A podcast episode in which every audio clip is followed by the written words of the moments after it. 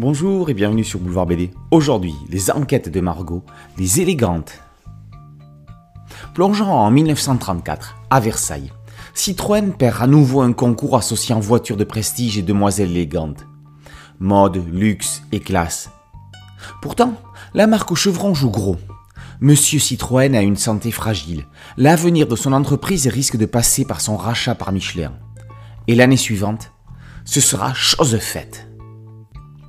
Le lancement d'un nouveau modèle révolutionnaire résolument moderne pour l'époque et son succès sont dès lors indispensables pour survivre.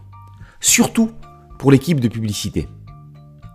Engagée pour défendre ce nouveau fleuron de la marque, la C22, Margot aura bien des difficultés à lutter contre Astrid, nouvelle arrivée dans le circuit, mais prête à tous les efforts pour gagner.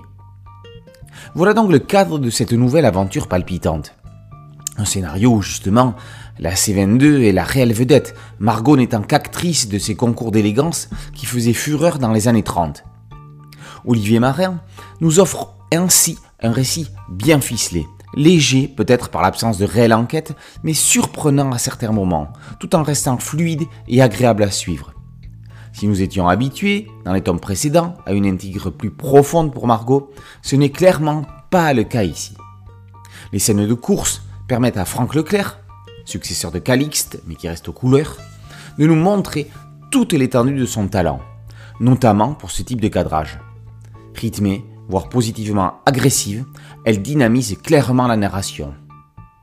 Petit regret éventuel dans son dessin, une certaine raideur dans les visages masculins ici et là, mais cette Margot, quel charme, et son regard a craqué, comme cet album d'ailleurs. Les enquêtes auto de Margot, les élégantes, est paru aux éditions Paquet. C'est signé Olivier Marin et Franck Leclerc. Merci à mon ami Thierry Ligo pour cette chronique. Boulevard BDCM podcast audio, une chaîne YouTube.